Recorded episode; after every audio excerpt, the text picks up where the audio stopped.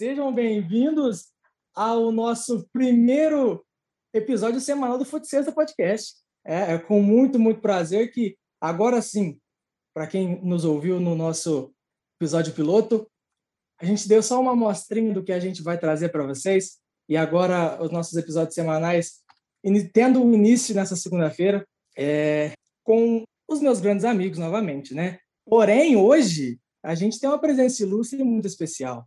Né? Um dos nossos anfitriões está conosco. E eu vou começar com ele. Gui!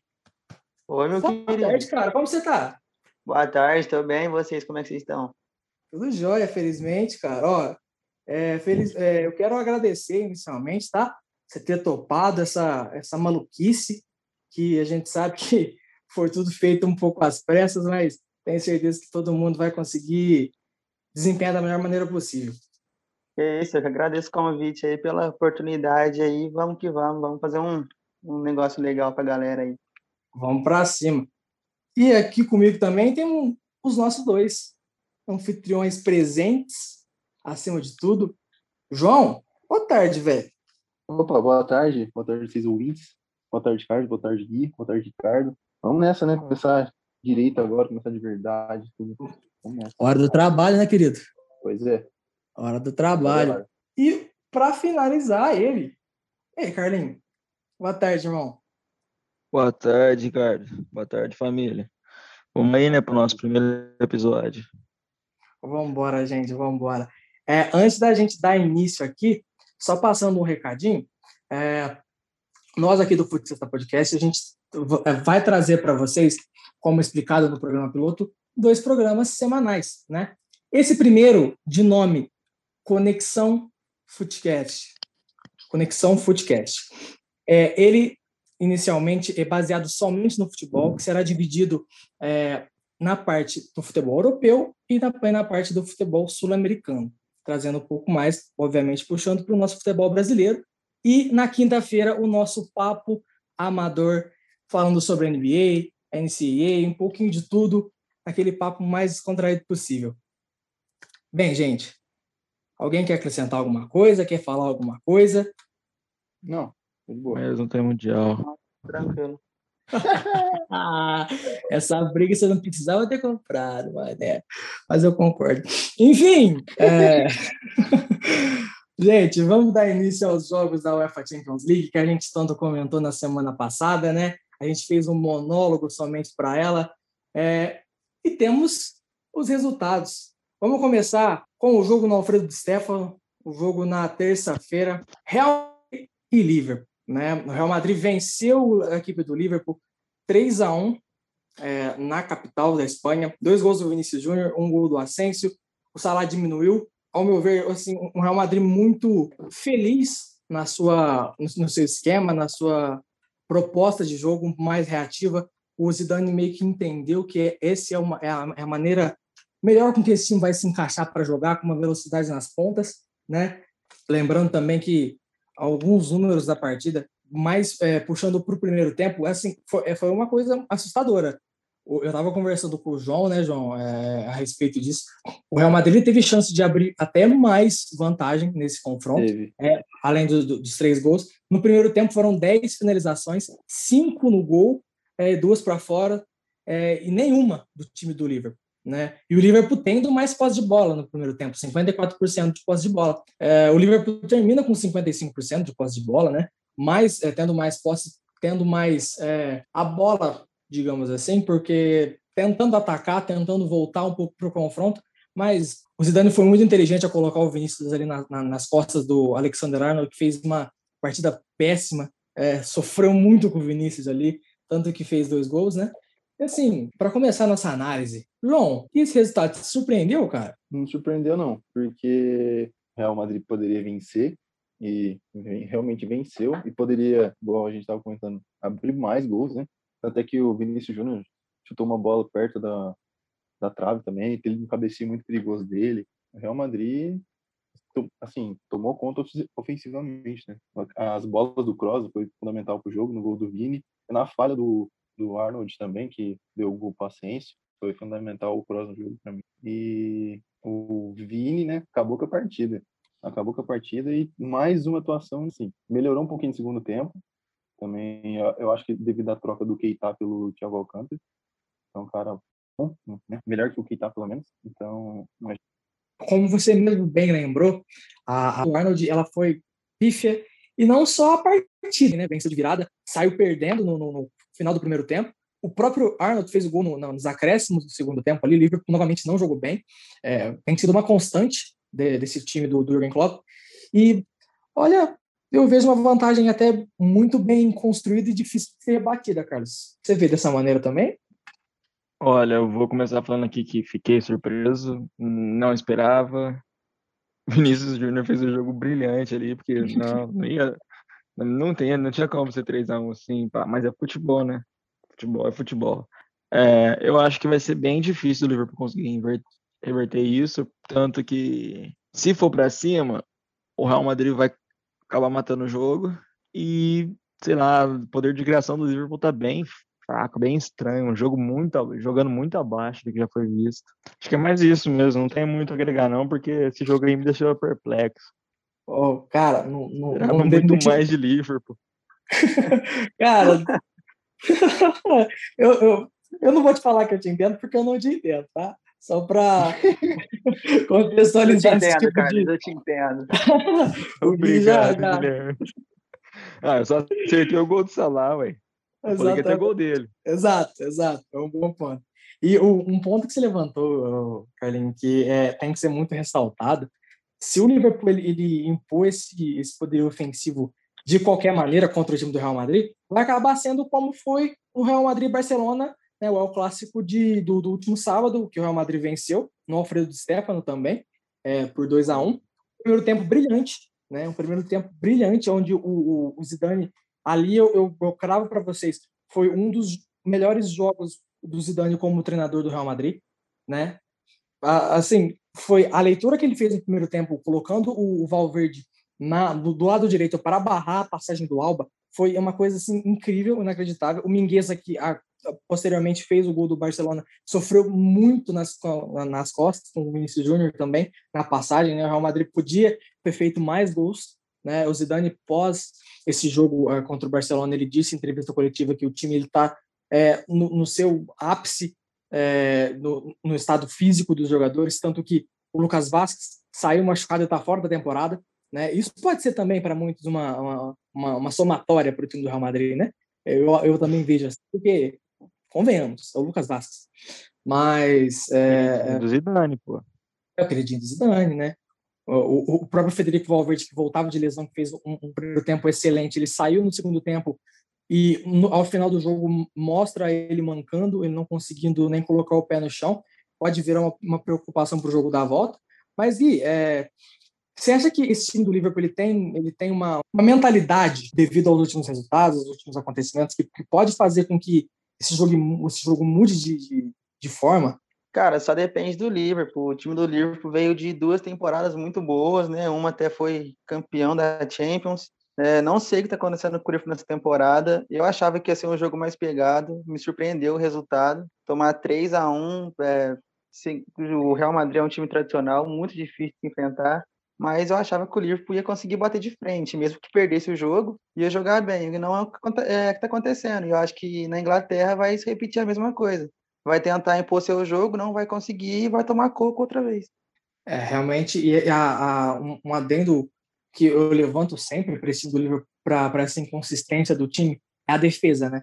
Pós a lesão do Van Dijk, e, e infelizmente o Liverpool sofre muito com os zagueiros. Você pega a dupla de zaga que iniciou o jogo contra o Real Madrid, é, assim, são de nomes muito abaixo, né? Para não para não dizer outra coisa, é, sofreram muito, sofreram demais. Não sei se foi por falta de experiência é, ou algo do tipo. O Alisson também vem jogando mal, falhou em um dos gols do Vinícius, falhou no, no gol do Aston Villa nesse final de semana, né? E assim, é, realmente mentalmente, psicologicamente, o time do Liverpool ele vem muito abalado para esse confronto e muito pressionado, né? é, visando também a, atual posição do Liverpool na, na, na, Premier League, que precisa reagir para tentar uma vaga na próxima UEFA Champions League, né, que no, no momento ele está fora da, da, dos quatro primeiros.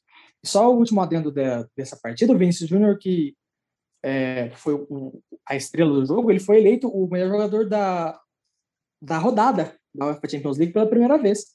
Né? O jogador da, da, da, dos, dos jogos de ida das quartas de final. E surpreendendo, acho que é muita gente, né? não, não só a nós brasileiros, mas principalmente a crítica espanhola. Pessoal, ah, alguém quer. Coisa. À é, vontade. Eu eu, você falou do, da temporada ruim do Arnold, né? Eu acho que tem a ver também, muito a ver até com a falta do Van Dyke, né? Putz, que você olha para trás, tem um Van Dyke ali, pô, eu posso subir. Posso subir, posso ser ofensivo, eu tô tranquilo, tá ligado? Se a bola passar de mim, eu tô tranquilo, entendeu? Tipo, então, acho que ainda mais que o Arnold, assim, não é tão é, veterano, tá ligado? Ele é novo, então, tipo, pô, a falta do Van Dyke ali atrás, se eu olhar para trás e o Van Dyke, você fica muito seguro, tá ligado? é, aí você fica rodando essa zaga, rodando, rodando, aí você não consegue nem pegar firmeza no cara, já troca, sabe? Lesiona, fica complicado, fica difícil. Sem dúvida. Sem dúvida. E eu vou ter que defender o Alisson aqui, hein? Vamos lá. Ó, eu não acho que ele tem falhado tanto como todo mundo tá falando, não, cara. Eu acho que o problema real mesmo é a zaga, que tá deixando ele numa situação muito difícil, porque toda hora tem jogador chegando de frente com ele ali, e os caras estão sabendo bater, né, no gol, cara. Estão conseguindo tirar ele da jogada. Então, acho que não é falha dele, acho que é mérito do atacante e falha da zaga do Liverpool, que vem decepcionando demais essa temporada. Gui, por um momento, passou pela minha cabeça que você ia falar que o, o problema do, do, das falhas do, do, do Alisson seria o bigode que ele implementou, né? Que não, coisa ridícula. Porque, é, meu Deus do céu, na, passou na minha cabeça um, um, fio assim, falei, nossa, ele vai falar do bigode do Alisson. O cara ficou pink blind no bigode. Você viu que ele tirou o bigode, né? Depois do jogo contra o, contra o Real Madrid, ele tirou o bigode. Não, acho que o, né, acho que pegaram no pé dele por causa do bigode, né? Acho que ele não aguentou a pressão. ele não aguentou. Pessoal, o jogo de volta é Real Madrid e Liverpool, mas agora o jogo é em Enfield, dia 14, né? No Facebook da TNT Sports. E eu quero aqui palpites dos senhores para o resultado, quem avança. João, vamos começar. Eu acho que vai ser 1x0 Real Madrid e avança com certeza. 1x0 Real Madrid, beleza. Carlinhos, você concorda, discorda? Discordo totalmente. Vai ser um jogo que o Liverpool vai para cima, vai tentar impor o jogo, vai ficar 2 a 2 2 a 2 2 a 2 Você foi bonzinho com essa defesa do Liverpool, eu acho. Gui, palpite. É, um a um, o time do Liverpool vai tentar ir para cima, o time do Real vai conseguir segurar e vai fazer gol no contra-ataque com o Alisson brilhando no jogo. oh, yeah. Temos aqui um defensor de Alisson. Temos aqui um defensor de Alisson. Para dar o meu palpite aqui, eu vou me embasar muito a, a, ao momento que as duas equipes estão vivendo. O Real Madrid, depois de uma vitória no El Clássico, que ele assumiu a liderança provisória de La Liga, ele vem muito grande e vence o jogo em Enfield 2 a 0. Bem, na terça-feira, nós tivemos também é, o jogo no Etihad Stadium, na Inglaterra. Manchester City e Borussia Dortmund. É, o Manchester o City vence o jogo por 2 a 1 contra o, a equipe alemã, que 31% de posse de bola no total. É, é a característica do time do Guardiola, que mantém muita posse de bola. Né? São 11 finalizações é, é, a gol, 5 no gol. Porém, o time do, do, do Borussia Dortmund ele veio com uma proposta um pouco mais defensiva, né? É, que conseguiu segurar um pouco.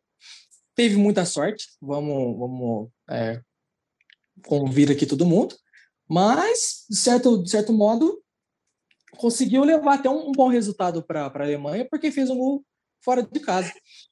Carlinhos, esse jogo aí, você esperava um pouco mais, talvez? Olha, o jogo inteiro foi. É, se bem que eu esperava que ia ser isso, no fator do Borussia ficando atrás e marcando, e o City indo para cima. Eu achei que seriam mais gols, lógico. E o que me deixou meio assim, pá, foi aquele lance do. Do Bellingham? Ah, o nome do moleque. Do Bellingham. Só que o fator, tipo, muita gente falando que não foi falta, que foi, que não foi. Tem um fatorzinho que eu achei que ele foi. Eu achei que ele foi muito imprudente, tipo assim, pelo fator de ele vir com o pé por cima e tal. Não foi na intenção, não teve toda aquela força na jogada, mas sei lá, né? Tive que escutar a semana inteira sobre esse lance aí. Sim. Mas eu esperava bem mais do, do City ali, um City bem mais destruidor. É, então, a, a, o, o City ele teve uma, um, um, domínio sobre o jogo ali, que é, é, é, ele é muito enfatizado também pelos números, né? Foram 704 passes contra 447 do Borussia Dortmund, 91% de precisão de passe na, da, da equipe do Guardiola. É algo assim, querendo ou não, chama muita atenção, porque é, é um time que sempre tem a bola, ronda muita área, só que eu tenho comigo que uma coisa desde a, do, do Barcelona, do, do Guardiola, do, do, do tic-tac, que é uma equipe que não chuta de fora da área, né? Uma equipe que ela procura finalizar muito dentro da área. Eu, Gui, eu não sei se você vê isso também é, é, como um problema, porque, querendo ou não, isso, é, às vezes, uma finalização de fora da área pode romper uma linha de marcação que está muito fechada, isso é, facilita um pouco também o jogo. Como é que você vê isso? Cara, hoje em dia todo mundo quer entrar dentro do gol tocando a bola. Eu não vejo ninguém tentando uma coisa diferente. Poucos jogadores tentam uma jogada individual, um chute fora da área, como você colocou muito bem, que eu acho que é um fator importantíssimo, ainda mais no mata-mata de Champions, um chute pode surpreender e mudar um jogo inteiro, cara. Então, acho que o time do Borussia foi mal no jogo, é, tem uma defesa muito ruim, muito inconsistente, e acho que faltou um pouco de agressividade para o City também, que tem time e tem total condições de amassar o time do, do Borussia facilmente. É, cê, é, a gente também tem que parar um pouco para pensar. Vamos fazer só uma releitura do, dos gols do jogo, né?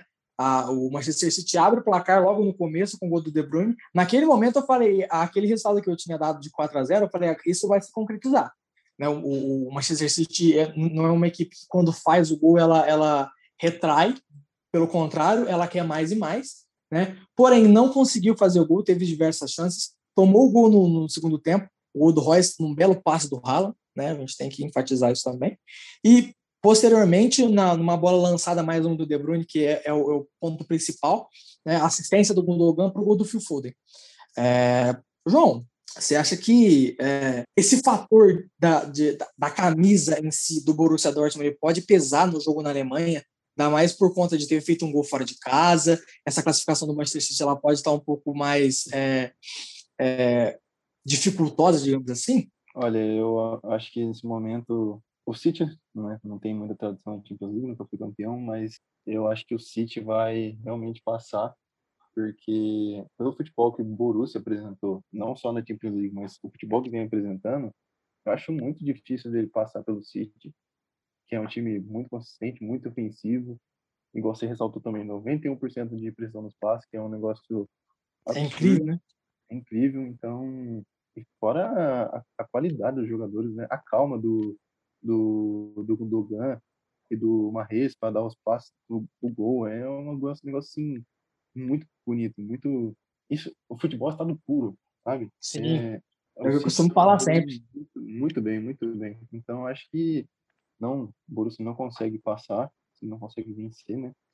Então, acho que o City passa sim, e devido ao futebol que vem apresentando e que apresentou na, na primeira rodada, na, na, ida, eu acho que passa.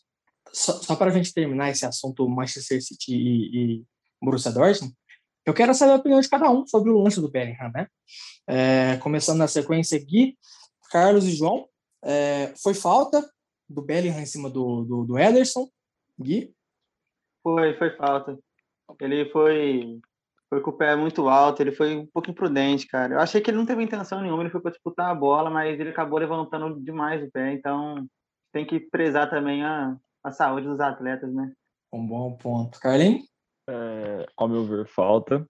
E igual eu falei, pra, comentei com um amigo, se vai pro VAR, mesmo ele não tendo aquela toda intenção, se vai pro VAR, era perigoso ele ser expulso pelo fator de que o VAR ele tem o que vai mudar vai ter pô, em câmera lenta e vai pôr os dois ângulos aquele lance em câmera lenta vai ver uma intensidade totalmente diferente como se ele estivesse pisando e no chute do tal nossa ia quebrar o Borussia João eu também acho que foi falta até tava eu conversei sobre isso com o Carlinhos até no momento, ah assim, agora jogo, eu peguei neguinho no pulo ah, peraí peguei neguinho no pulo agora eu João, João. com o Carlinho e João.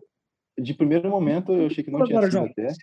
De primeiro momento até achei, achei que não tinha sido, mas depois você vê no lance, deu para ver que ele foi de cima para baixo, né, com o pé. E também, igual você falou, Ricardo, falta no goleiro é complicado, né? Então, assim, qualquer jogada no goleiro tem de ser falta. Então acho que realmente foi falta sim. Peguei neguinho no pulo agora, hein? Peguei neguinho no pulo. Eu não sei se vocês escutaram bem o que o nosso amigo João disse. Ele afirmou que foi falta, sendo que no momento que saiu o lance, este cidadão chegou no meu WhatsApp e disse: garfaram o Borussia Dortmund. Eu achei. Nem te conto quem convenceu Aqui, ele. aqui ninguém vai assumir assim, isso. né? Ninguém quer assumir Carlinhos isso, mudando né? vida. né? Nem te conto quem convenceu o maluco. Nem te conto. Carlinhos mudando não. vida. O que Quem aconteceu? diria? Eu cheguei, ele, ele falou para mim assim, ó, garfaram o Borussia Dortmund. Eu falei, não, eu te dou uma explicação muito óbvia para isso. Qualquer lance em cima do goleiro, o goleiro tem preferência, o goleiro é o último homem, gente. Você pode relar no goleiro, o goleiro cair, vai ser falta no goleiro.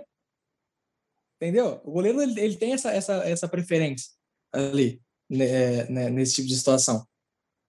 Então, né, João? Agora você não assume que você falou. É, ah, Não, não, mudei de opinião, pô. É, na, na visão que eu tinha lá do- durante o jogo, eu achei, mas depois, revendo o lance, eu vi que não. Ele tô brincando, tô brincando, tô brincando. Carlinhos Eu fez gosto- chantagem pra ele mudar de opinião, pode certeza.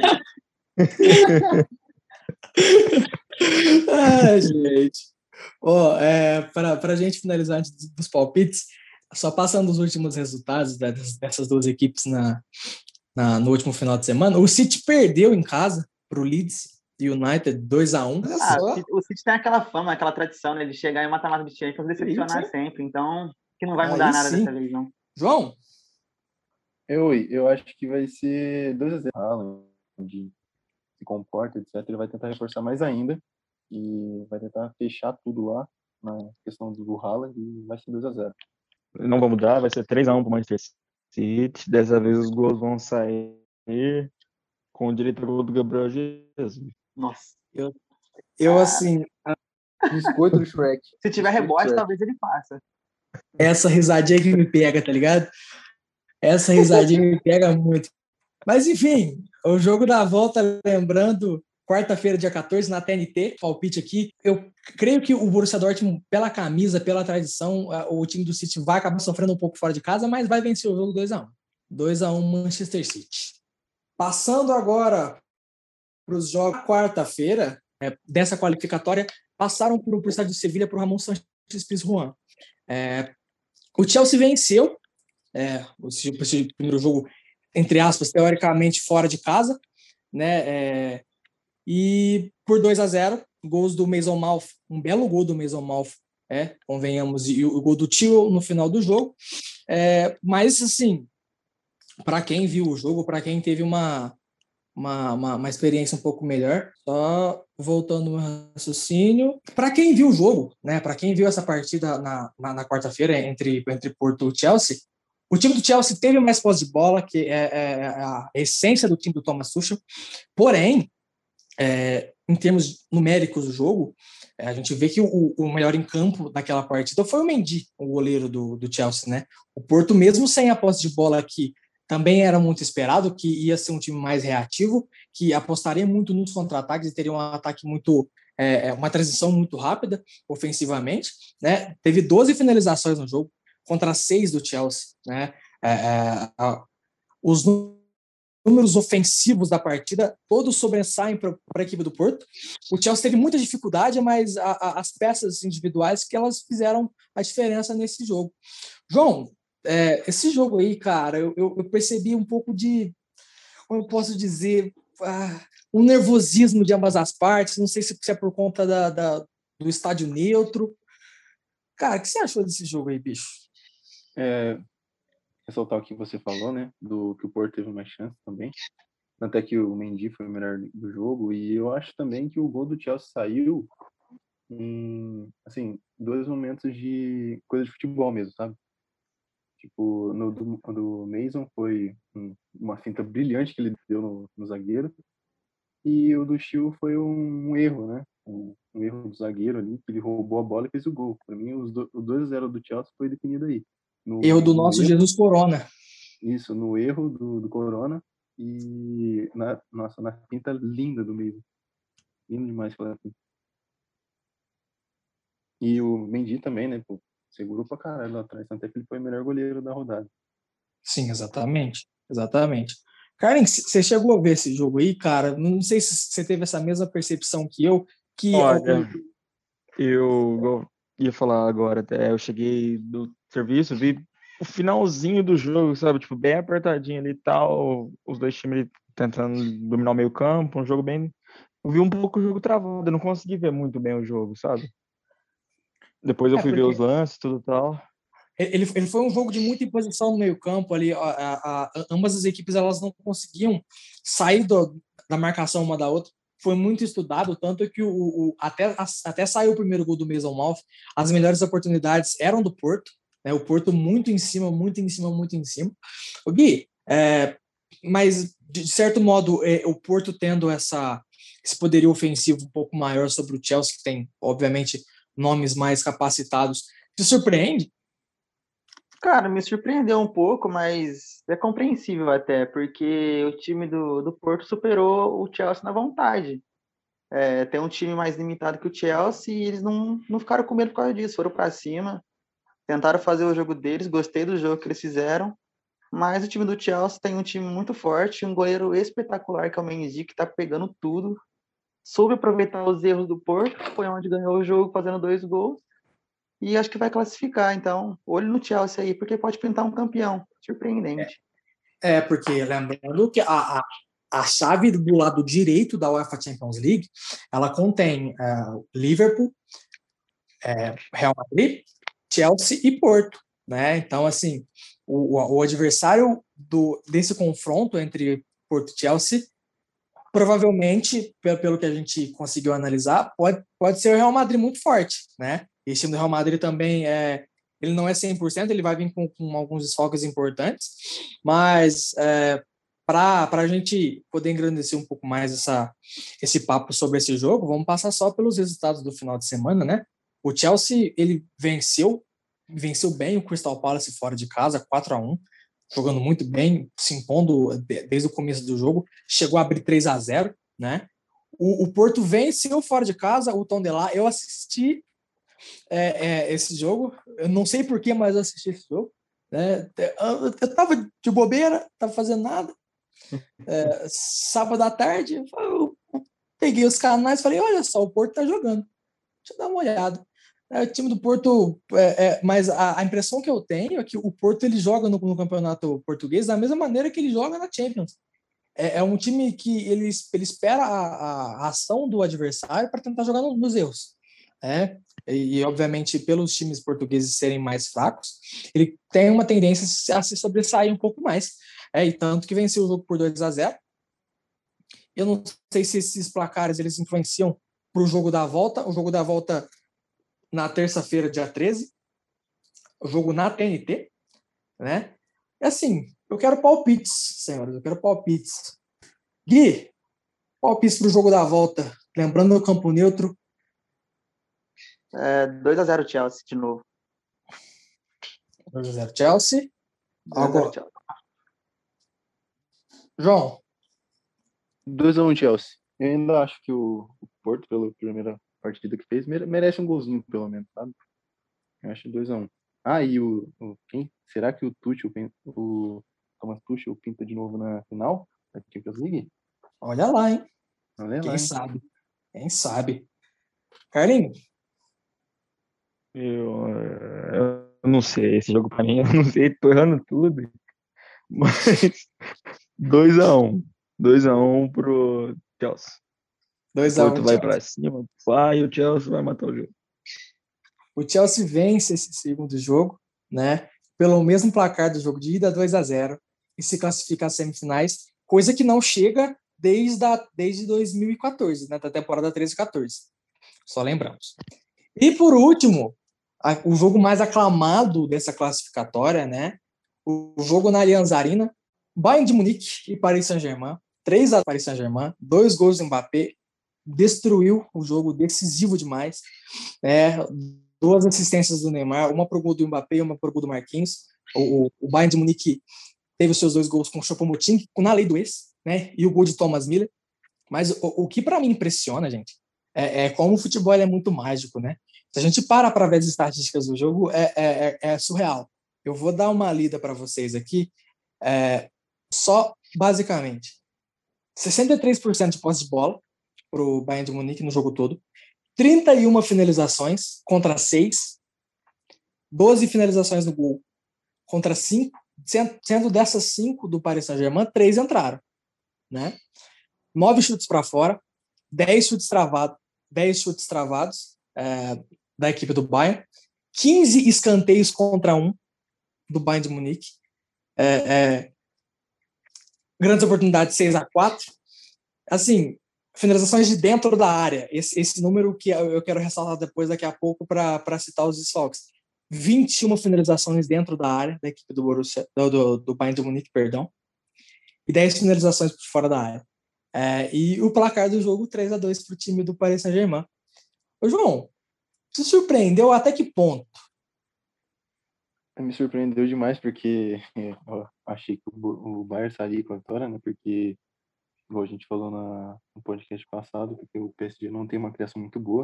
Porém, eu queria ressaltar a, a, no, jogo, né? No jogo do Marquinhos, do Mbappé, do Neymar e do Navas o Navas pegou demais. Esse, esse goleiro, é um para mim, é um jogador mais, mais é, subestimado de, assim, da década, posso dizer. Um dos mais e eu complemento, João. É, é, assim, é um goleiro completo, que se posiciona muito bem. Aí, como ele se posiciona muito bem, né? A pessoa pode falar, ah, foi em cima dele. Se um posicionamento bom, ele não teria pego a bola, sabe? Então, para mim, é a troca que o Real Madrid fez, nossa, né, nem, nem quero estar aí, é triste, mas assim, ele, o Marquinhos, defensivamente foi absurdo, tanto é que também fez um gol, né, com um passe, um passe magistral do Neymar, né, e o Mbappé, nossa, o Mbappé, esse homem, esse homem é brabo. Eu quero abrir um parênteses daqui a pouco para o Mbappé, que eu não sei se vocês vão concordar comigo, mas eu vou trazer alguns argumentos que, que o elevam à briga de melhor do mundo. Carlinhos, esse, cara, é, esse jogo mais aclamado da rodada, eu acho que ele supriu muito com as expectativas que a gente tinha sobre ele, né? Eu acertei o placar invertido, né? Acertei. Você não veio com essa, não! Respeita, vai. Acertei que ia ter gol do Choupo-Moting. Acertei também que o Miller ia mostrar para você que ele não é superestimado. Então, o que eu tenho que falar é que eu esperava um pouquinho mais ali de alguns jogadores. O Navas mostrando que ele é o cara. Mbappé, Neymar, brilhante. E, se não me engano, o Marquinhos machucou? Então, machucou, é, machucou, é, é, saiu machucado. Então, é, é, uma, é um adendo que eu, que eu já quero trazer, para a complementação do Karim, depois o, o Guide ele já entra na sequência. É, houve, houve, no caso, a, a, lesão do Marquinhos, que dificulta muito a defesa do Paris Saint-Germain, tanto que o, quando o Bayern de Munique empata o jogo, nos dois gols de cabeça o Marquinhos já não, já não estava. Né? Quando o Marquinhos esteve presente, Paris Saint-Germain abriu 2 a 0 depois toma o um empate e o Mbappé faz o terceiro. E uma, uma, uma, uma informação, não sei se vocês viram na, no, no, jogo do final de semana do Paris Saint-Germain, o Navas ele saiu no, no, no primeiro tempo, do primeiro para o segundo tempo, é, com uma lesão muscular. O Sérgio Rico é, jogou o segundo tempo no jogo contra o, o Strasbourg na, pela Ligue 1, que, é, que o Paris Saint-Germain venceu por 4 a 1 Assim, é, gente, a defesa do Paris Saint-Germain, sem o Navas, sem o Marquinhos, eu não sei o que pode acontecer. Realmente é, eu não é sei o que pode acontecer. Complicado. Carlinhos, complementa, por favor. Olha, no meu ponto de vista agora, tipo, eu não sabia dessa sobre o Navas, entende? Eu sabia sobre o Marquinhos tal, vi sobre um pouquinho. Aí o que acontece? É... Parece que foi uma surpresa, né? Então, sobre o Navas não sabia não. Eu tenho muita esperança ali, pô, o Navas vai deitar para o jogo de novo e beleza, mas sem o Marquinhos eu acho que o jogo já ia ser difícil. Sem o Navas, olha. É. Sorte que o Lewandowski ainda não volta, né? Mas vamos não, lá. Não, o Lewandowski não volta. Essa, sorte esse é, é a sorte é essa. Esse é outro ponto que eu ia levantar. Após o jogo contra o primeiro jogo da, das quartas de final, o Lewandowski ele foi, ele foi perguntado, né, se ele talvez ele voltaria para o jogo da volta. Ele disse que é, seria muito cedo, não teria condições de voltar.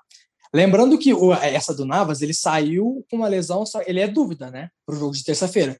Eu não sei se essa lesão ela, ela foi. A gente não tem informação se essa lesão ela foi grave, se ela não foi, porque o tempo de recuperação, o, o Paris Saint-Germain jogou na, nesse último sábado e volta a jogar na terça-feira. Né, Gui? Eu não sei o quanto isso influencia é, negativamente para, esse sistema defensivo. Olha, parece, não sei se é verdade, eu li sobre isso, que foi ele foi substituído mais por precaução, para não agravar o que poderia ser um é, virar, virar um desfalque. Mas Sim. não sei se a informação é verdadeira, mas que o último do PSG perde muito, perde. Porque Navas e Marquinhos foram os diferenciais do jogo, né? Marquinhos estava sendo um monstro na zaga, não estava passando nada. Assim que ele saiu, logo na sequência o time tomou o gol. O Navas evitou uma goleada, fazendo 10 defesas difíceis no jogo. Se você pegar as estatísticas, você vê que ele fez 10 defesas difíceis. E destacar né, a dupla de ataque Neymar e Mbappé, que foram sensacionais. Neymar não jogou tudo que pode, mas você pode, é, podia ver que o time do Bayern estava preocupadíssimo com ele. Tanto que no primeiro gol, foram cinco defensores do Bayern no, no Neymar e deixaram o Mbappé sozinho. Então, e aquela assistência magistral também, que se fosse outro jogador ele não teria dado passe. Então, vai ser um jogo excelente no, Parque dos Príncipes e acho que o PSG passa. É, então, a, a, a gente tem que ressaltar também que o Bayern ele tem seus, seus desfoques, né? Tanto que, não sei se vocês se recordam, o, o, o Hans Flick, perdão, ah, lembrei, o Hans Flick. O Hans Flick, ele, ele, ele tem de, de, de mudar no primeiro tempo, né? Ah, o Goretzka sai machucado e o Niklas Zul também sai machucado. No momento a gente viu as alterações, tipo, já tinha pensado é, que eles já mexeriam no, no esquema tático para tentar é, mudar o jogo já de, de momento, mas as duas únicas alterações que ele fez no jogo foi forçado por lesão. Né? E o Coman gente... machucou também no final de semana, né? Exatamente. Esse, nesse, ponto eu, nesse ponto eu ia entrar. Você já não tem o Gnabry, você já não tem Lewandowski, né? É, é na, nessa parte do ataque. Para mim, eu sendo bem sincero. Já não eu, tem o Sané também. Então, não tem o Sané, só chega ano que vem, né? É, então... que o City não liberou ele ainda. eu, você levantou uma bola para mim agora que eu, eu ia entrar já nesse assunto. Para mim é um desperdício o, o Leroy Sané jogar pelo lado direito. Eu vou explicar o porquê. O, o Sané ele tem um jogo muito de, de, de profundidade para a linha de fundo. Ou seja, ele traz para a linha de fundo e ele tem que cruzar para a área ou tocar para a área. Ele faz isso com o pé direito, que não é o que não é o pé bom. Você entende? E ele erra a maioria das vezes ele erra, você pode perceber, ele erra a maioria das vezes que ele vai tentar cruzar ou dar o passo com o pé direito. Eu, eu acho que é, ele é muito mal utilizado é, nessa faixa do lado direito do campo. É, ele jogando pelo lado esquerdo, ele teria mais essa mobilidade tanto para trazer por dentro, porque ele, ele tem um, um, uma, uma, das características dele é a, o, ele bate de três dedos muito bem na bola, né? Esse passe para dentro da área, esse cruzamento para dentro da área, ele conseguiria fazer com uma imersão maior. Então, assim, é, é um jogo de muita incerteza de ambos os lados, mesmo com, com, com resultado. Muita gente não dá como cravada a classificação por conta de ser o Bayern, né? O Bayern que no final de semana empatou com o União Berlim é, por 1 a 1 um jogo na Allianz Arena, lembrando que o Bayern é, poupou a maioria do, dos seus titulares, jogou a molecada, tanto que o gol do, do Bayern foi do Musiala, que estava no banco, é, nesse jogo contra o Paris Saint-Germain. Para finalizar, antes do, do, dos palpites, eu só queria levantar a, a bola de um, de, um, de um post que eu fiz no, no Facebook, né? Para quem não me segue no Facebook, né? No Facebook não, no Instagram, me perdoa, para fazer aquele jabazinho, né? Andrade is here. É... Minha opinião, eu acho, tipo assim, que ele pode ser colocado sim como entre os principais ele, jogadores e tal, mas será que já é uma bola de ouro? Já seria o melhor? se ele vencer a Champions, se ele vencer a Champions jogando essa bola, é, é, tendo essa regularidade dele, ele, ele vai ser o melhor do mundo. Eu cravo aqui. Agora? Oi. Agora. Eu cravo aqui. se, o Paris Saint-Germain for campeão com o Mbappé jogando essa bola com essa regularidade, ele é melhor do mundo. Ah, eu concordo com, com o Ricardo, mano, mas eu acho que ele é um jogador que é muito superestimado, cara. Ele é fora do comum, ele é um dos melhores da atualidade, sem dúvida, indiscutível isso. Mas eu acho que a galera coloca ele num patamar que ele ainda não chegou. Pô, Também nem sei se vai Gui, chegar. Gui, O cara ganhou uma Copa do o cara ganhou uma Copa do Mundo com 18 anos, sendo protagonista contra a Argentina, fazendo gol em final. Cara, Cara, aquele- aquela Copa do Mundo, com exceção do Giroud, a França inteira jogou bem, cara. pô, Ô, louco, mas- Giroud monstro. Giroud é meu ídolo, pô. Fala assim dele não, mano. Não, Giroud o não, Giroud é Giroud não. monstro. Matador, Ah, na Copa ele não gente, foi o que- tudo que pode. Peraí, é, é, eu preciso trazer aqui, antes dos palpites, vocês me desculpem a, a- alongar um pouco esse assunto, mas a gente precisa trazer a discussão né, aqui, Gui. Eu não sei se você concorda comigo, a conversa que a gente teve depois do jogo, no WhatsApp, no nosso grupo. A, a, a, fra- a aspa que o seu Carlinho trouxe. Qual foi Pra- mesmo? Me pra lembra aqui, conversa. me lembra aqui. Me lembra aqui. Este cidadão, Carlos, que, que encontra-se em chamada conosco, ele soltou a seguinte frase: que o, o seu Cruzalá, o Cruzalá, Fala inteiro e certinho que eu falei. calma aí, você vai ter tua rap. Ele seria melhor ofensivamente do que o Pavar. Então, eu acho que o, o seu Carlos tá E muito calma, louco Gui, da cabeça. Calma, Gui. Você sabe que teve segunda, você teve, teve a segunda parte. Teve, claro que teve. Nossa, na parte é perfeita. Nossa. A segunda Traga- parte, lembramos, foi a seguinte: senhor Carlos disse, após um- um- vários áudios discutindo com ele, né, que nós tivemos, que o seu Nino Paraíba, se jogasse no Bayern de Munique, jogaria a mesma bola que o Parvar joga. Até melhor. Ele Não falei que ele ia a mesma melhor. bola, eu falei que ele ia Até melhor. deitar. Falei que ele ia deitar. Aí, Falei, Tá tá vendo? no Paraíba no Bayern de Munique, iria deitar. olha só. Pô, cara é Que- que- ofensivo, mano. Meu Deus do céu. Eu não poderia deixar isso faltar, gente. Vocês vão me desculpar, mas para mim foi a gota d'água. Na hora que eu ouvi isso, eu comecei a rir de uma maneira escandalosa. Minha, minha mãe me xingou. É incrível, é incrível, porque eu, eu não acreditei. Eu, eu reitero aqui o que eu disse aquele dia no áudio. O, o, o Kurzawa pode fazer o time da rua dele, que ele nasceu, que ele não é titular. Cara, Ele não é o titular. Carlos tá ficando louco da cabeça. Colocou dois nomes ali que não chega nem nos pés do, do Paver. Eu vou falar um nome que eu cravo que seria melhor do mundo se jogasse na lateral direita do Bar. Pará do Ah. Santos. Sem Nossa dúvida. senhora. O Gente, o que tá acontecendo aqui, cara? Meu Deus do céu, O cara. Pará é Eu monstro. cravo um Pará duas Quando ele libertas. faz o corte Por do Pará tem duas libertas. Gente do céu, o que, que é isso, cara? Pará tem mais o Libertadores. Atlético Mineiro. O Pará Meu é Deus, maior do que Atlético Mineiro, Meu Deus do caralho. céu. Meu Deus, Imagina uma dupla. monstro, velho. Pará e Nino Paraíba na reserva. Aí, Puta pum, Pará machuca, Nino- nossa, Pará na lateral e Nino Paraíba na ponta. E já foi de, terceiro. calma, calma aí, calma aí, calma aí, calma aí, calma aí, pelo amor de Deus, calma aí, gente. Vocês estão, vocês estão entendendo a- a- a- o absurdo que vocês estão falando aqui? Vocês, vocês estão felizes, vocês estão normais, vocês estão com vergonha, vocês estão falando? É Mano, incrível, você já cara. viu o Pará jogar? Ah, ô Gui, para de ser clubista, pô, pelo amor de Deus, cara. Porra, Não, mas agora fala comigo rapidinho. Você lembra do Nino Paraíba na Ponte Preta fazendo gol no Corinthians? ô, pelo amor de Carlinhos, então, Não, Carlinhos, não, não, não, não. vai me A pergunta desculpar, é essa. Carlinhos. Não, a pergunta é você- Essa é a pergunta. Você lembra disso?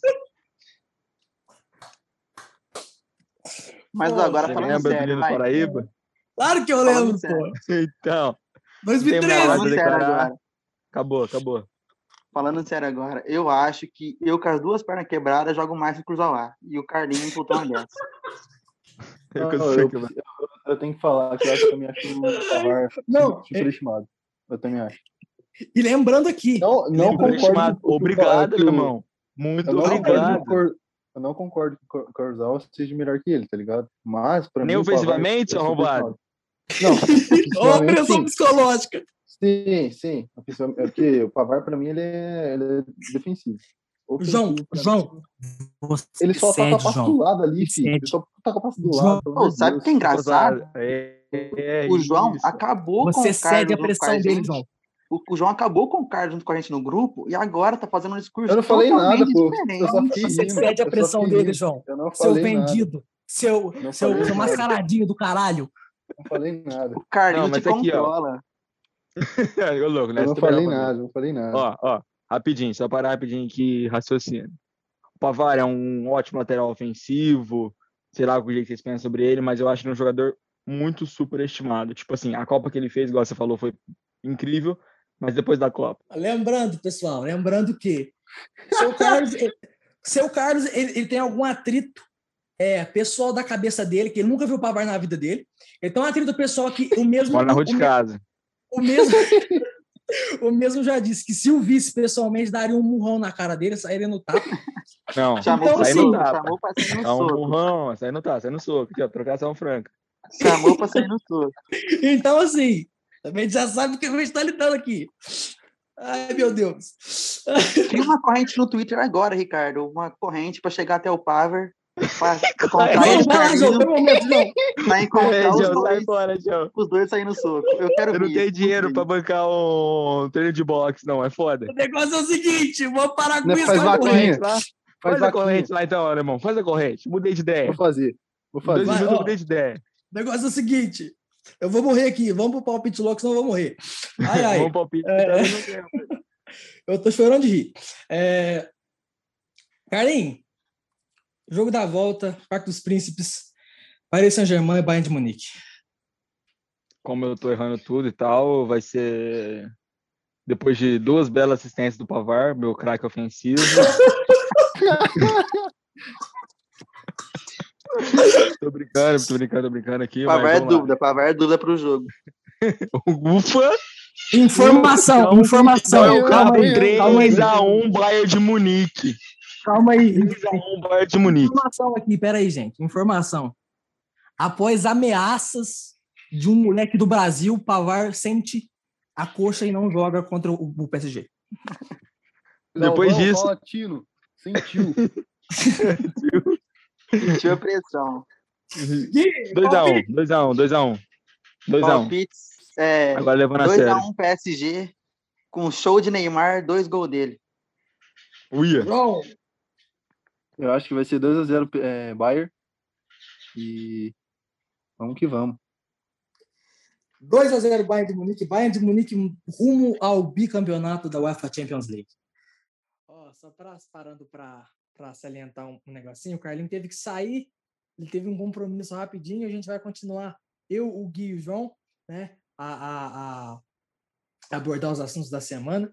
A gente não pode deixar de falar também, né, dos jogos que nós tivemos na UEFA Europa League, né, na, também que estão na- nas quartas de final. O Arsenal empatou em casa com o Slavia Praga, né? Mais um resultado decepcionante para o Arsenal que, que vai jogar agora a- a sua classificação fora de casa.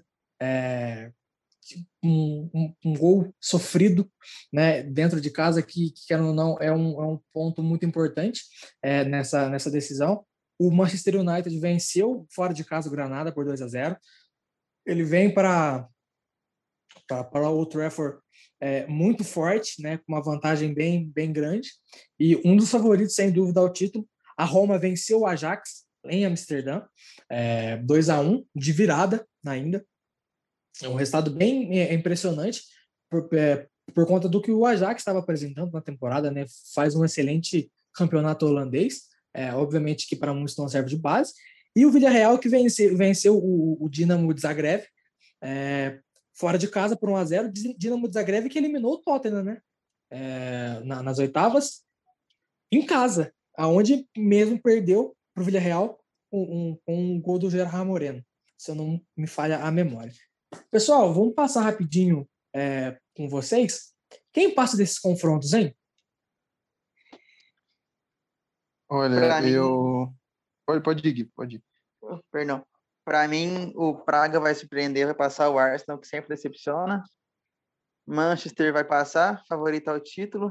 Roma e Vila Real. São os quatro finalistas. O Manchester, ele passa.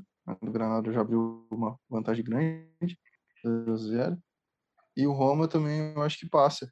Porque 2 a 1 né? Contra o Ajax, vai jogar em casa. E o Villarreal também acho que passa. Bem, então, é, passados esses resultados da UEFA Europa League, a gente pega o avião, a gente volta aqui para o nosso futebol, para nosso para nossa conexão Footcast Sul América, né? Para comentar um pouquinho sobre os grupos da Sul-Americana e da Libertadores que foram sorteados nessa última sexta-feira. Né? Vamos, vamos comentar um, um pouquinho por cima. Se vocês quiserem, a gente faz um monólogo especial só sobre essas duas competições. Né? Vamos passar é, meio por cima só pelos pelo, os grupos dos brasileiros. Né? Começando pelo grupo A, aqui que a gente tem na Sul-Americana, é, Rosário Central, o Achipato do Chile, o 12 de outubro, e, é, por último, na posição E4, que é na e poder é, é, é, concluir a sua classificação para a Copa Libertadores lá, aqui.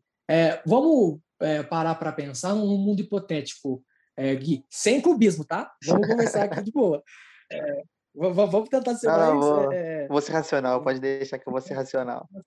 Suponhamos que o Santos não passe do São Lourenço, caia nesse grupo da nesse grupo A da Sul-Americana. É, você vê o Santos com uma boa chance de passar. Só lembrando ao ouvinte que a, o regulamento da Copa Sul-Americana é diferente do, do, do, da Libertadores. Por quê? Na, né, como essa é a primeira a implementação de grupos na Copa Sul-Americana, só passa o campeão de cada grupo e eles enfrentam os terceiros colocados da, da Copa Libertadores da América, que entram depois para um sorteio. Ou seja, só passa um por grupo. Né? Então, o Santos, se ele não confirmar sua passagem pelo São Lourenço, você acha que ele, ele é favorito para esse grupo aqui? Ah, eu acho que sim. O time do Santos está com um time forte, né? apesar de ter bastante menino da base, não está podendo contratar. Mas acho que está com um time forte, um time bem consistente. O maior problema ali seria o Rosário Central, que eu acho que uns anos para cá perdeu um pouco da sua força, sua grandeza. Então, acho que se o time do Santos conseguir jogar o que jogou na Libertadores passada, passaria sem, sem muitos problemas pelo, pelo Grupo A. João, você concorda? Você, você tem alguma opinião diferente? Eu, eu concordo, eu concordo. Mas, bom, é, é o São Lourenço que entra, né, se for do resultado, no caso, né? Isso, no caso, se, se, se confirmada a passagem do Santos para a Libertadores, o São Lourenço que entra aqui e já tem um, um é. clássico né, contra o Rosário Central. Sim, então eu acho que o Santos realmente ele não vai ganhar do São Lourenço, né? Ele passa, ou seja, ele vai para a Libertadores. E nesse grupo A, eu acho que se o. Para mim, o primeiro colocado sai, dessa, sai desse, desse jogo aí, São Lourenço e Santos. Quem perder vai passar em primeiro, na minha, na minha opinião eu acho que o, o Santos ele, ele tem uma, uma, uma, boa possibilidade de, de, de entrar na, na, fase de grupos da, da Libertadores, a gente vai comentar mais para frente o grupo que, que o Santos pode cair, mas vendo o São Lourenço, que lembramos, né? Tem os irmãos Romero, né? No, no, no São Lourenço, né? O, o Angel Romero, ex-Corinthians, fez o gol no, no Santos, na, na Libertadores é, o, o São Lourenço ele tem tudo para, para poder se classificar nesse grupo A. É, no grupo B, a gente tem o brasileiro, o Bahia, né? O cabeça de chave desse grupo é o Independiente da Argentina, o Rei de Copas. Depois a gente tem o Bahia, o, Guari, o, o Guabirá, perdão, da Bolívia, e o, é, vai entrar nesse grupo também o vencedor do confronto Uruguai 1, que é o, o, o vencedor entre o City Torque e o Fênix do Uruguai. É, vocês acham que o fator independente, é, independente no caso, perdão, ele, ele tem muita relevância nesse grupo?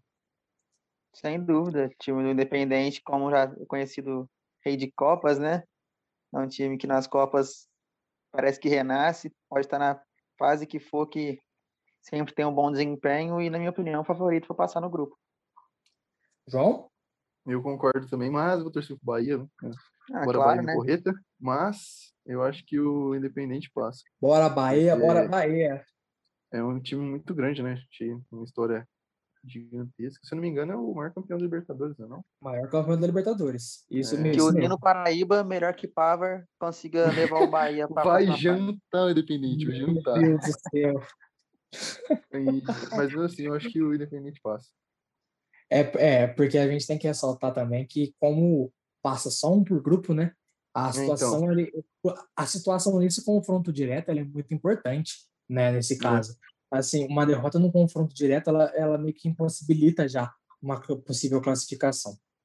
Eu também acho que o Independente ele é, ele é favorito para o grupo, por mais que o Bahia é uma equipe bem instável, né? A gente tem que, que, que ressaltar isso no último Campeonato Brasileiro sofreu, teve, teve momentos em que se falava até em rebaixamento, e tem um elenco até, até um pouco é, é, recheado com os jogadores conhecidos, né? Eu vou citar, no caso, o Rodriguinho, né? o, o Gilberto, o Rossi e tal. Mas é, é, complicado. Você jogar na Argentina contra o Independiente em competição sul-americana é sempre uma coisa muito complicada. Passando para o grupo C, né? O grupo C que a gente tem Jorge Wilstermann da Bolívia, Arsenal de Sarandi, o Ceará e o vencedor da, da, da classificatória E3 da Libertadores, que contém o Bolívar, da Bolívia, e o Júnior de Barranquilha, da Colômbia. Esse grupo eu vejo um grupinho encardido, João? Eu também acho, viu? Ó, porque o, quem foi derrotado aí entre o Bolívia e o Júnior Barranquilha, os dois são, são, são, digamos assim, bons, né? um time bom para essa competição, que com certeza vão agregar muito nesse grupo, né? Com o Ceará, Arsenal e George Winston. Mas eu acho ainda que o, o George Winston pode passar, ou também, né? Vai que o Vina brilha, né? Nessa do americano e passa. Mas eu ainda acho que o George Winston pode passar. Só lembrando, Gui, para você já complementar sobre o grupo, o primeiro confronto na Libertadores entre essas duas equipes, né? O Bolívar venceu em casa o Júnior de Barranquilla 2 a 1 joga agora na Colômbia, né? É, é, pelo empate, porém, é, se, se perde o jogo por 1 a 0 quem se classifica é o Júnior. Ah, vai ser um grupo muito difícil para o Ceará. Realmente, ele pode-se dizer que é um grupo da morte para o Ceará, porque com exceção do Arsenal ali, os outros três clubes, né? O Jorge Wilstermann, o Bolívar ou o Júnior Barranquilla são um time muito chato de jogar. Time que geralmente sempre surpreende em competições sul-americanas, principalmente na, na sul-americana, né? Então acho que o Ceará vai ter que se superar se quiser se classificar. E, na minha opinião, o Bolívar se classifica para o grupo e passa em primeiro. Eita! Olha só, hein? Bolívar, olha só. Me surpreendeu. Cantou me surpreendeu, me surpreendeu. altitude, é né, amigos? É, realmente, a altitude da Bolívia é complicada. Mas a, é, a gente tem que ressaltar também, né, que o, o, time do Ceará fez boas contratações, né? O, o, João, eu acho que ele vai se recordar mais da, da de uma das principais que, que vieram, o Steven Mendonça. Lembra, João? Aham, lembro. lembro. Mendonça. Nosso corredor. Isso, nosso corredorzinho do Corinthians, né? que no jogo, ele fez um jogo bom na, na, na, carreira dele, que foi contra o Palmeiras, e a gente ainda perdeu. É, é verdade, eu lembro, eu lembro. Você lembra disso, né? Eu não estou errado. Mas assim, é, um grupo que eu acho que o Ceará ele tem boas chances, porque o time do Ceará é encardido. O time do, do Guto Ferreira, o, a gente tem o Vina, né? A gente não pode esquecer. É, que o Gordiola. Fez, o Gordiola, né? O Vina que fez um campeonato brasileiro excepcional cobiçado por vários clubes que renovou e continuou nesse time do, do Ceará, mas é um grupo encardido. É um dos mais difíceis, sem dúvida nenhuma, dessa Copa Sul-Americana.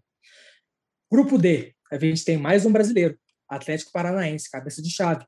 Junto ao Atlético Paranaense, a gente tem o Melgar do Peru, o Alcas do Equador e o Metropolitanos da Venezuela. Acho que é um dos grupos mais tranquilos para os brasileiros aqui, não é, João? Eu também acho. Eu acho também que o Atlético Paranaense vai passar, não sei se tranquilamente, mas acho que passa em primeiro, sabe? Talvez o, o meu Garne ali possa dar um, um trabalhinho no jogo direto, mas acho que o Atlético passa assim. O Gui, você acha que é, é, o Atlético é franco favorito para esse grupo aqui? Você acha que alguém pode dar uma atrapalhada?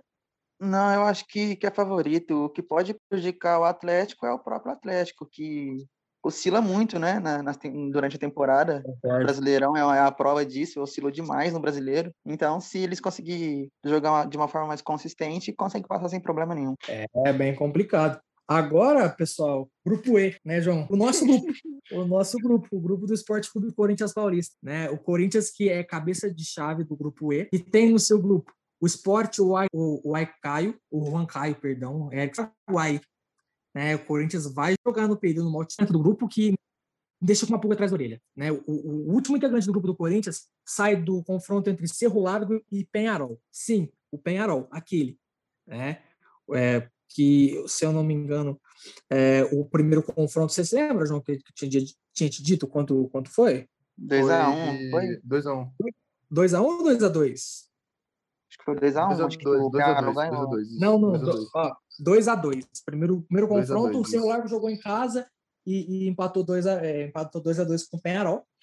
E, assim, vendo, suponhamos que o Penharol passe, né, o que é o mais provável né, na, nessa qualificatória.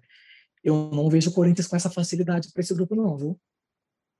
É, eu também acho se o Penharol, sim, não não passar do Cerro Largo, acho que provavelmente o Corinthians não fica com classificação. Mas se o Cerro Largo, sim, perder, né, que provavelmente eu acho que vai perder para o Penharol, eu, eu fico mais um pouco assim mais tranquilo. Mas se o Penharol realmente perder, eu acho que pode essa classificação, viu? Gui, e esse grupo do Corinthians, hein?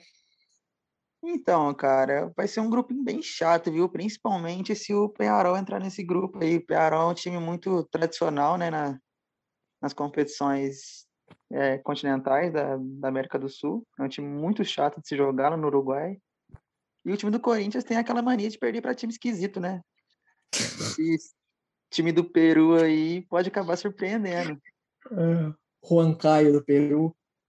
Esporte eu acho, do Peru. E eu acho que se o Penharol se classificar, é o favorito para passar. É, é eu, eu- também acho que se o Penharol ele entra nesse grupo aqui, ele é, é favorito pela fase do Corinthians. É, o Corinthians, vamos, vamos lembrar que o Corinthians está a oito jogos sem derrota até o momento dessa gravação, tá? É, mas assim, é, sem derrota, mas só Jesus explica como não perdeu até agora, porque o futebol jogado é inacreditável, é sofrível, é de se dar raiva a qualquer torcedor, inclusive eu. Né? Assim, é, é, é patético, é bizarro, é bizarro, bizonho como esse time joga mal. Então, assim, eu não vejo o Corinthians Respeita o masculinismo, rapaz. Abraça ele e vai, vai os dois para casa do chapéu. Só uma Olha- pergunta aqui. De toda a equipe do, do podcast, eu sou o único que não sou corintiano, é isso? Exatamente, é o único. Meu Deus. É o único. Beleza. O que, que eu tô fazendo aqui? Mas, mas saiba que não é porque a gente é corintiano que a gente vai passar pano pro Corinthians. Mas eu, eu principalmente, nem a pau, você não vai ver eu passar pano pro Corinthians nunca na vida. É porque um dos mais- o João sabe, um dos- um das- uma das pessoas mais críticas à, à, à instituição Esporte Clube Corinthians Paulista sou eu. E eu tenho diversos argumentos para para poder é, comentar. Mas eu não quero me alongar sobre o Corinthians, porque senão eu vou ficar falando, eu vou ficar me expondo aqui, vou, vou- vou aumentar o tom da minha voz à toa, né? Vamos agora passar para o grupo F. Né? O grupo F que tem mais um brasileiro, tem o Atlético Goianiense. Que, porém, a cabeça de chave desse grupo é o News Old Boys, da Argentina. Nas- é, é, também tem o Palestino do Chile, o Atlético Goianiense. E o, o quarto integrante vai vir do confronto E1 da Libertadores entre Libertar e Atlético Nacional. O primeiro jogo foi no Paraguai, o Libertar venceu por 1 a 0. A volta vai ser na, na Colômbia. Gui, esse, esse, grupo aí também, hum, sei não, hein?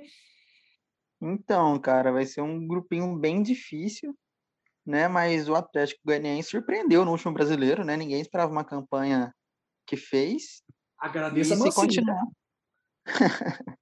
e se continuar na- nessa pegada, eu acho que pode dar um pouquinho de trabalho sim, mas eu acho que o Libertar vai, vai entrar nesse grupo aí. Libertar não, Atlético Nacional vai entrar nesse grupo aí e vai acabar se classificando. Ô, João, mais um, um grupo bem complicado, né, para os integrantes brasileiros na Copa Sul-Americana. É, eu também acho. Eu acho que o Atlético Goianiense vai tentar dar algum trabalhinho, mas não vai passar. Até porque tem o News Old Boys, né? Também tem o, o que sai do Libertar o Atlético Nacional. Então, para mim, vai ser o, ou Old Boys ou Libertar, que sair ali, né? Libertar o Atlético Nacional, com certeza. Os dois vão ficar disputando para ver quem passa. Lembrando que o, o Palestino ele tem um histórico recente em Copa Sul-Americana que eliminou o Flamengo, né? Para quem não se lembra, é, tem um histórico recente eliminando equipe brasileira. É, esse, esse grupinho, esse grupo F, esse grupo do Atlético Goianiense vai ser complicado. Eu acho, infelizmente, que esse time do Atlético vai acabar, acabar na última colocação desse grupo aqui. viu? Algo me Provavelmente. vai ser bem Provavelmente. complicado. Grupo G, senhoras e senhores, para mim, eu adianto aqui, o grupo mais difícil dessa Copa Sul-Americana até o momento. Contém Emelec do Equador, Tolima, né? da Colômbia, Tadieres, da Argentina, e Red Bull Bragantino. Para mim, sem sombra de dúvidas, o grupo, o grupo mais complicado. É, Emelec, uma altitude danada, jogar lá é complicadíssimo. Tolima a gente sabe muito bem como é, né, né João? Gente, né? é triste, é triste, duro. A gente tem experiência. É, o, o, o, o Tadieres, o torcedor São Paulo também tem essa, essa lembrança, né? E assim, a gente tem um Red Bull Bragantino, um time com bastante investimento, que, que conseguiu, quase conseguiu uma vaga para Libertadores, né? Vocês veem o Bragantino favorito nesse grupo aqui? Não, não tem como apontar um favorito nesse grupo, cara, já adianta. Não tem como. Tolima é um time chato, acho... como vocês conhecem. Targeres também é um time chato. Emelec nem se fala. Vai ser um grupo complicadíssimo. O time do Bragantino vai ter que, vai ter que se superar para conseguir a classificação. Olha, eu também acho que é um grupo muito difícil, assim, igual o Gui falou, é difícil apontar um favorito nessa, mas eu vou torcer pro Bragantino, né, mas não sei se se vai passar, porque realmente vai ser o Ricardo falou, que tem uma altitude complicada, o Tadieres é chato e o Tolima com histórico, né, contra o Corinthians foi Para bem chato aí, também. Cara, dói. Mas é triste, porém vou torcer pro Bragantino passar, mas não sei, vai ser difícil. Assim, eu, eu, eu, eu posso estar sendo um pouco maluco, mas eu vejo o Bragantino assim um ponto a mais do que um ponto acima do é, tecnicamente do que esses times, né? porque a, o time do Bragantino a gente sabe muito bem, a, a, é, é bem estruturado, né? O time do, se não me engano, do, do Barbieri, não é? O, o é. do, Bragantino. É, o Barbieri que ele veio na, na segunda metade do Campeonato Brasileiro, tirou o, o Bragantino daquela incômoda posição de, de pré-zona de abaixamento, trouxe para uma quase classificação para a Libertadores. Né? A gente tem um fator Claudinho que ainda não saiu, que é muito importante. Também a gente tem que ressaltar isso. Mas é, é sem sombra de dúvidas aqui o grupo mais difícil da, da Copa Sul-Americana. E por último, o último grupo da Copa Sul-Americana é que pode entrar um brasileiro, é o grupo H, né? o grupo H que contém o Lanús da da Argentina, a Laikidá, o Araguá e pode o, o, o, Grêmio pode entrar nesse grupo aqui, né? Que vai que o, quarto elemento vem da classificatória 2 da Copa da, da, Copa Libertadores da América, entre Independente Del Valle e Grêmio. Lembrando que o primeiro confronto, o Del Valle venceu o Grêmio, né? É, em casa. O Grêmio decide a vaga é, no Rio Grande do Sul e o Grêmio que teve algumas dificuldades até um certo ponto de que teve um jogador a menos. Né? Vocês acham que o, o Grêmio pode acabar caindo nesse grupo aqui? E se cair nesse grupo aqui, é favorito? Oh, tem chance, viu? Tem chance. O time do Independente Del Vale perdeu seu treinador, né? O Ramires. Que Sim, tá no Inter, né? Fez um. É, tá no Inter, inclusive. Fez um trabalho excelente na temporada passada. Mas é um time chato de se jogar de qualquer forma. É um time que pode surpreender. Time do. Dos Eu dois, né? acho que se. Que, é, os dois, é. O Independente. Quem cair aí é favorito. Grêmio, também acho. Que o favorito sai desse grupo aí. Apesar que o Lanús né, pode dar um trabalhinho ali, mas eu acho que o Independente do Vale é o Grêmio. Eu acho que vai ser o Independente do Vale que vai cair nesse grupo. Então eu acho que ele vai ser o, o favorito. Lanús que não tem boas lembranças do Grêmio, né? Perdeu exatamente, a final da Libertadores de 2017. Exatamente. E, e, e, digo mais, ninguém sabe como aquele time do Lanús foi parar lá, porque era um time horrível.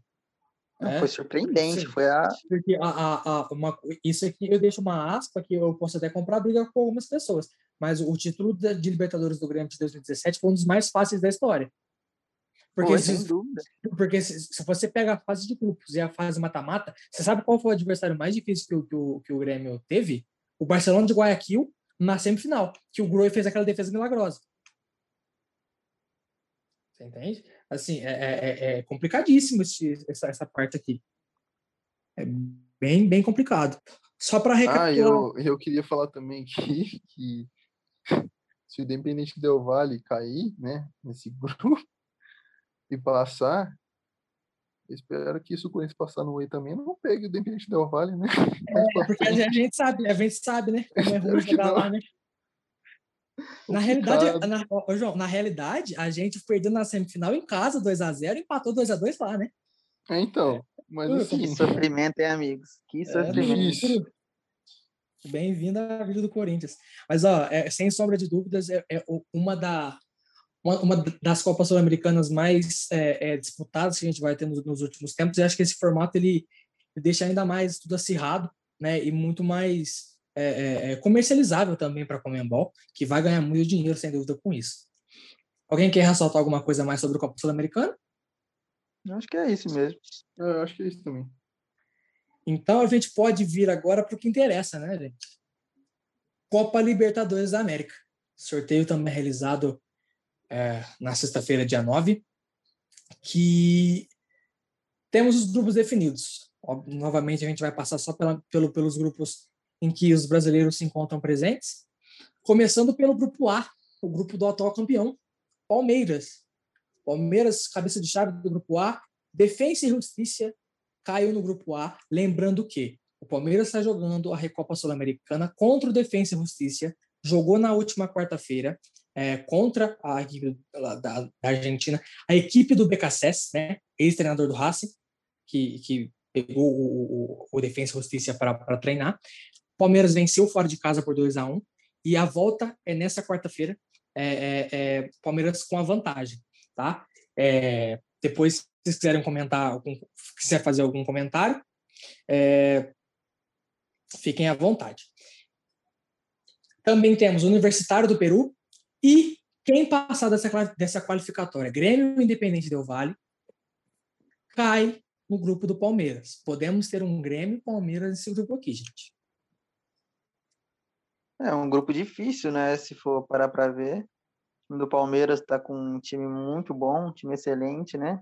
O atual campeão. Vai dar trabalho de novo, com certeza. Defesa e Justiça, que é um time chato de se jogar contra. Não é fácil jogar contra eles, né?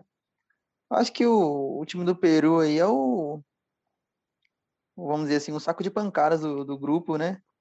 E o Grêmio aí, com grandes chances de, de se classificar e fazer um, um clássico brasileiro. E vão ser os dois favoritos a avançar para a próxima fase, com certeza. Sem dúvida, sem dúvida. João? Olha, eu, ah, eu também acho que o Grêmio vai passar, né? Vai estar nesse grupo. Mas, né, temos o atual campeão Libertadores da Sul-Americana, então né, é o Grêmio que lute para passar nisso daí, porque vai ser difícil.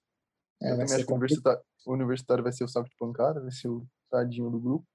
Mas o Grêmio vai ter que lutar ou o Grêmio, independente do Vale, né? Quem sair dali vai ter que lutar para passar. Porque é o atual campeão da Libertadores da Sul-Americana, tá no grupo, né? Nem qualquer um. Bem, passando agora para o grupo B, né, gente? É, é, a, nós temos aqui mais um brasileiro envolvido, agora o Internacional. Nesse grupo, o cabeça de chave é o Olímpia do Paraguai. É, depois a gente tem o Inter, o Deportivo, o Deportivo Tátira da Venezuela e o Always Ready da Bolívia esse Always Ready é a primeira participação deles na é, Libertadores. Né? É, um, é um estreante em Libertadores. O Deportivo Tátira, acho que o João lembra, né, João? Da nossa campanha de 2012, né? O primeiro confronto é. era contra o Deportivo Tátira. Né? Esse eu não, não, não me esqueço nunca, foi aquele gol do Ralf. É, mas, é. enfim. Icônico aquele gol. icônico, icônico, icônico. Mas esse grupo aqui é um grupo tranquilo pro Inter, João? Ah, tranquilo, eu não sei, né? Porque tem o Olímpia, né? Mas eu acho que o Internacional passa sim. Eu acho que o único problema dele vai ser mesmo o Olímpia. O Deportivo Tátira e o Always Ready vai, vai ficar ali para disputar o terceiro lugar para quem joga a Sul-Americana. Você tem a mesma opinião, Gui? Você, você concorda? Olha, eu acho que é a altitude que pode ser um, um fatorzinho chato para o Inter, mas eu acho que o Inter consegue passar assim junto com o Olímpia. Eu acho que os dois se classificam aí sem, sem muitos problemas. Lembrando, lembrando como a gente ressaltou anteriormente, né, o internacional de técnico novo, Miguel Ángel Ramírez, é, ex-treinador do Independente Del Valle, que agora comanda o Internacional. É, vamos para o grupo C. Grupo C de Boca Juniors, Barcelona de Guayaquil, The Strongest da Bolívia e aqui pode entrar o Santos, né? O, o vencedor do confronto entre Santos e São Lourenço cai nesse grupo C, que para mim é muito difícil, muito difícil. Duas altitudes aqui, e, nossa, pegadas, pegadas. Gui, você como Santista, cara, teu Santos cai nesse grupo aqui, é coisa difícil, hein? É, vai ser complicado, cara. Eu acho que já meio que tá classificado. Claro que a gente não pode garantir nada, porque futebol gosta de surpreender todo mundo, né? Sim. Mas tem uma vantagem muito boa aí. Eu acho que se classificando vai ser um grupo muito difícil. O Boca já tá tremendo, né? Por causa da última Libertadores. Mas acho que o time do Santos, se jogar como jogou temporada passada na Libertadores e como vem jogando nos últimos jogos com a equipe titular, acho que consegue uma classificação aí, mesmo que seja suada, acho que consegue uma, uma classificação. Ô, João, a gente tem aqui na, na, nesse grupo, né? Obviamente que eu acho que a, a primeira força, se, se, o Santos não entra, é o Boca Juniors, né? Pela tradição, pela história. Só que essas duas atitudes, tanto a do Equador lá em Barcelona, uh, uh, lá contra o Barcelona, perdão, e contra os, o, o The Strongest na Bolívia, é, é, essas assim, são fatores muito importantes nesse confronto direto fora de casa, né? É, olha, eu, eu também concordo. E, tipo, essa, essa altitude vai ser bem complicada para o Santos, mas, assim, o Santos é um time bom, tem um desequilibrante importantíssimo time que é o Marinho, para mim, o do Soteldo também. Então, mesmo com esse problema de altitude, pelo menos, eu acho que pelo menos o empate o Santos garante lá. E eu acho que ali vai ser o Boca, mas como o Gui falou, né, pode dar uma tremida por causa da Libertadores passada, mas... A reação, eu vi a reação dos é torcedores do... Eu vi a reação dos torcedores do Boca no sorteio, eles estão tremendo, cara. Não quero, não quero falar nada, não. Mas assim, eu acho que, ah, bom, você citou a altitude, né? Tem, vamos dizer assim, a altitude da La Bombonera também, né? Lá, apesar é, de mas a... torcedor, né? Agora tá é, sem então, torcedor é um pouquinho complicado. É, é um, é um pouquinho mais fácil, né? Mas esse é o ponto. É esse é o ponto. Mas, assim, para vocês, tendo uma visão geral do, dos grupos até o momento da Libertadores, se o Santos cai nesse grupo do Boca, é o grupo mais difícil da, da, da edição? Com certeza. Você acha? Que Pode ser que sim. Acho que sim. A, a, até mais do, do, que o grupo do Palmeiras, que tem o Palmeiras atual campeão, o Defensa e Justiça, que é o atual campeão da Sul-Americana, e podendo ter o Grêmio. Acho que sim. Eu, eu, também acho que sim. Questão de dificuldade aqui ali de altitude, o time de Boca Juniors, é, eu acho que sim. É, então, eu acho que o único problema para o Santos nesse, nesse sentido pode ser a, aos meninos, né? Você pega os meninos muito jovens para jogar numa altitude, é, pode dar um, um, uma complicada para o time do Santos que é, usa muitos jogadores da base, não só porque é, é gosta, tem essa essa é, é, essa, essa história, mas é porque pela questão financeira que a gente sabe, o Santos também não, não, não nada em rios de dinheiro e necessita usar a base. Isso pode ser um fator que pode a, botar fogo ainda mais nesse grupo aqui, mas essa é a questão para a gente ver um pouquinho mais na frente. Só para lembrar, rapidinho aqui, só para lembrar, na Libertadores de 2012, o Santos perdeu para eles lá no do, do, The Strongest, perdeu de 3 a 2 lá na altitude, né? Então vai Sim. ser complicadíssimo. É, exatamente. E lembrando que aquele time de 2012 tinha Neymar e companhia, né? Ah, com certeza, era um time forte. É, sem dúvida. Grupo D. Grupo do Fluminense. Tem como cabeça de, de, de chave o River Plate, né? fortíssimo, um dos candidatos ao título. Independiente Santa Fé da Colômbia, o Fluminense e o, o quarto elemento desse grupo vai vir em, de, entre Bolívar e o Júnior Barranquilha, como eu já tinha dito na, na nos grupos da Sul-Americana. O Bolívar ele venceu o primeiro jogo em casa e joga fora de casa contra o Barranquilha, é, venceu por 2 a 1 um. Esse grupo aqui para o Fluminense não está muito, de, é, de, é, muito fácil, não, né? Digamos assim. Vai ser difícil. Acho que a briga vai ser pelo segundo lugar. Acho que o River já tem a passagem garantida para a próxima fase já. O time do Fluminense vai ter que se superar, porque Santa Fé é um time muito chato de se jogar. Na Colômbia, e Bolívar, exatamente. E Bolívar ou Júnior Barranquilla também são times né, que costumam surpreender de vez em quando. Então vai ser muito difícil para o Fluminense, mas acredito que consiga se classificar aí. João, você... eu, eu, também acho que vai ser difícil, porque é, Santa Fé e o. Tanto o Bolívar quanto o Júnior Barranquilla são um time encardido, né? É difícil de ganhar, é difícil de jogar. E o River, né? Pô, River tadinho do Fluminense.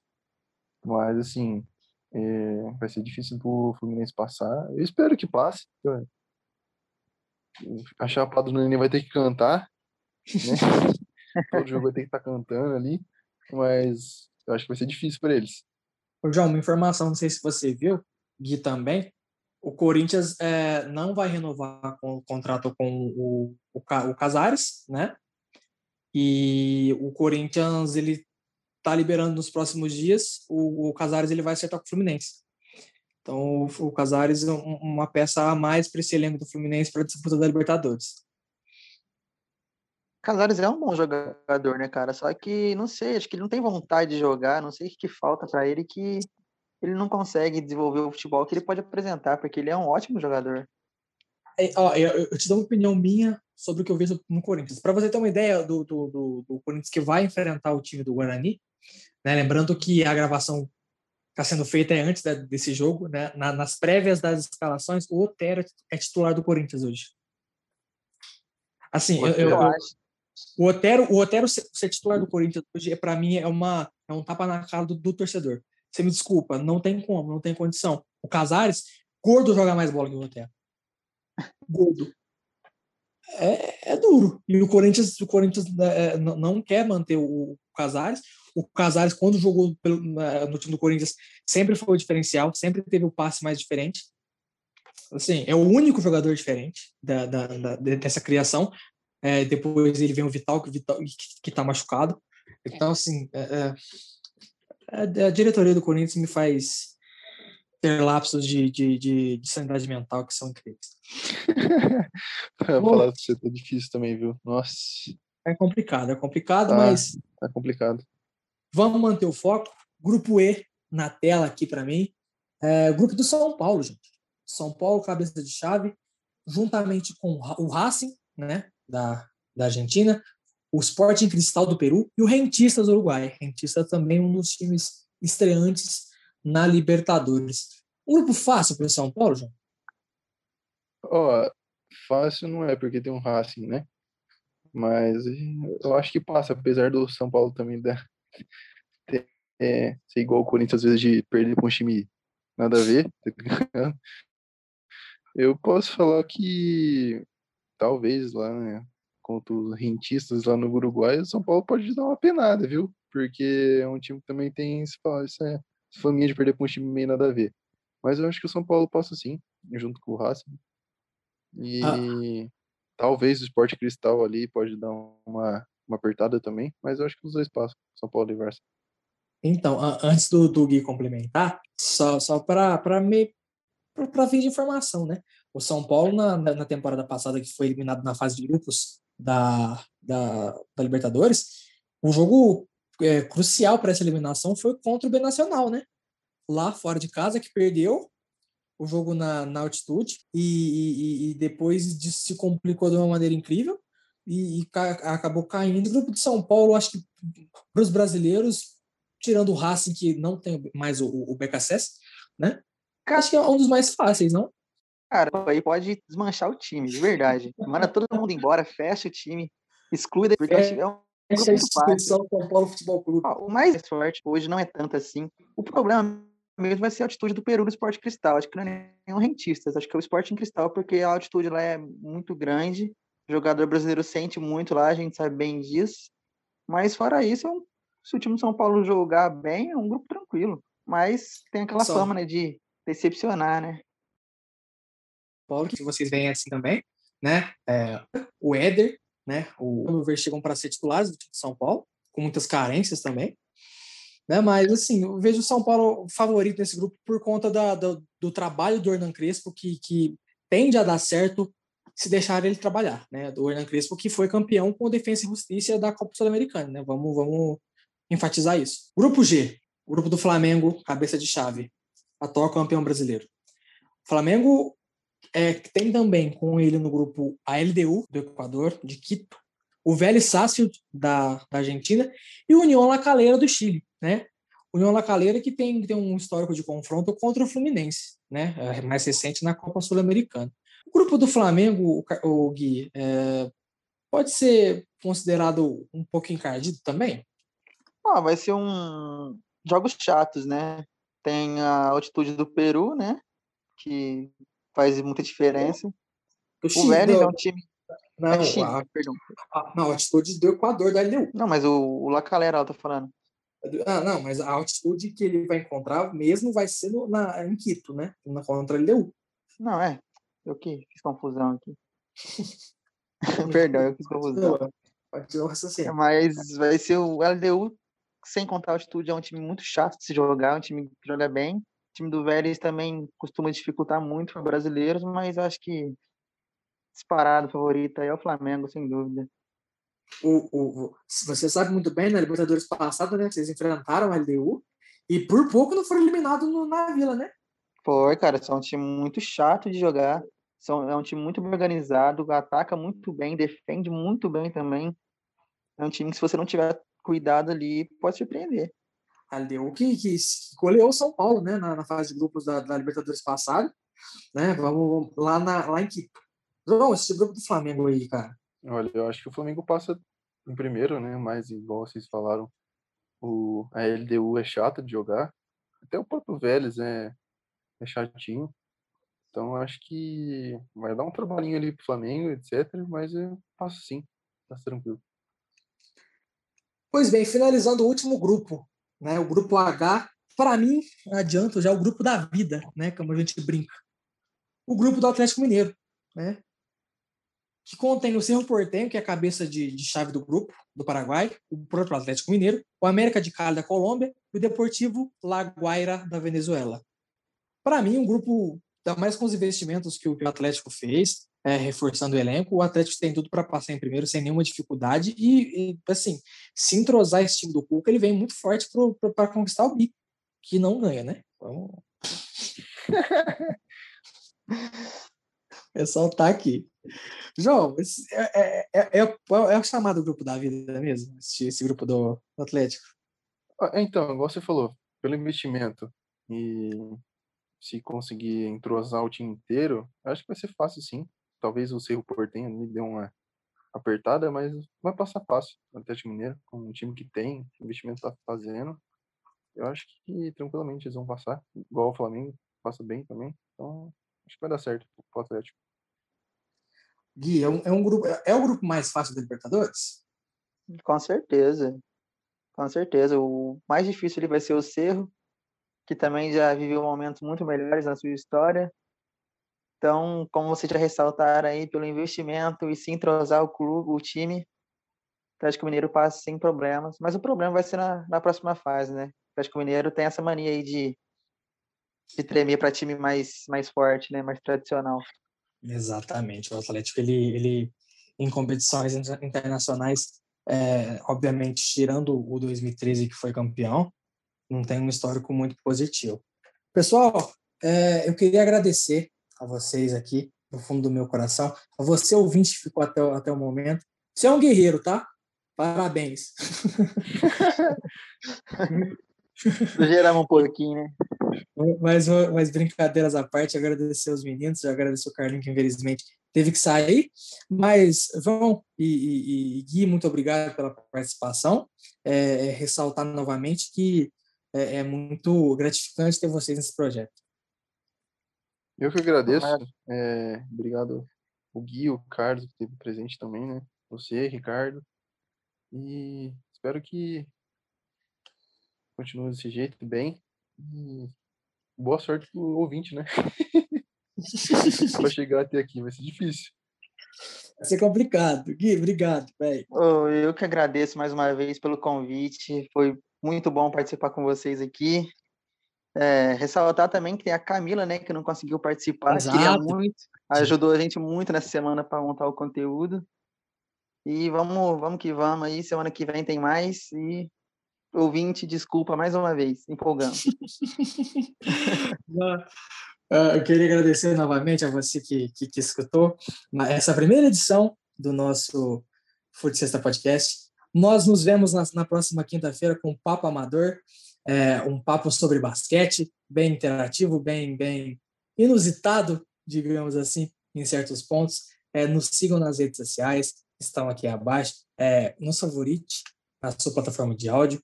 e até o próximo dia, até quinta-feira, ou até na próxima segunda-feira, que onde nós estaremos aqui novamente. Pessoal, muito obrigado, fiquem com Deus, até lá.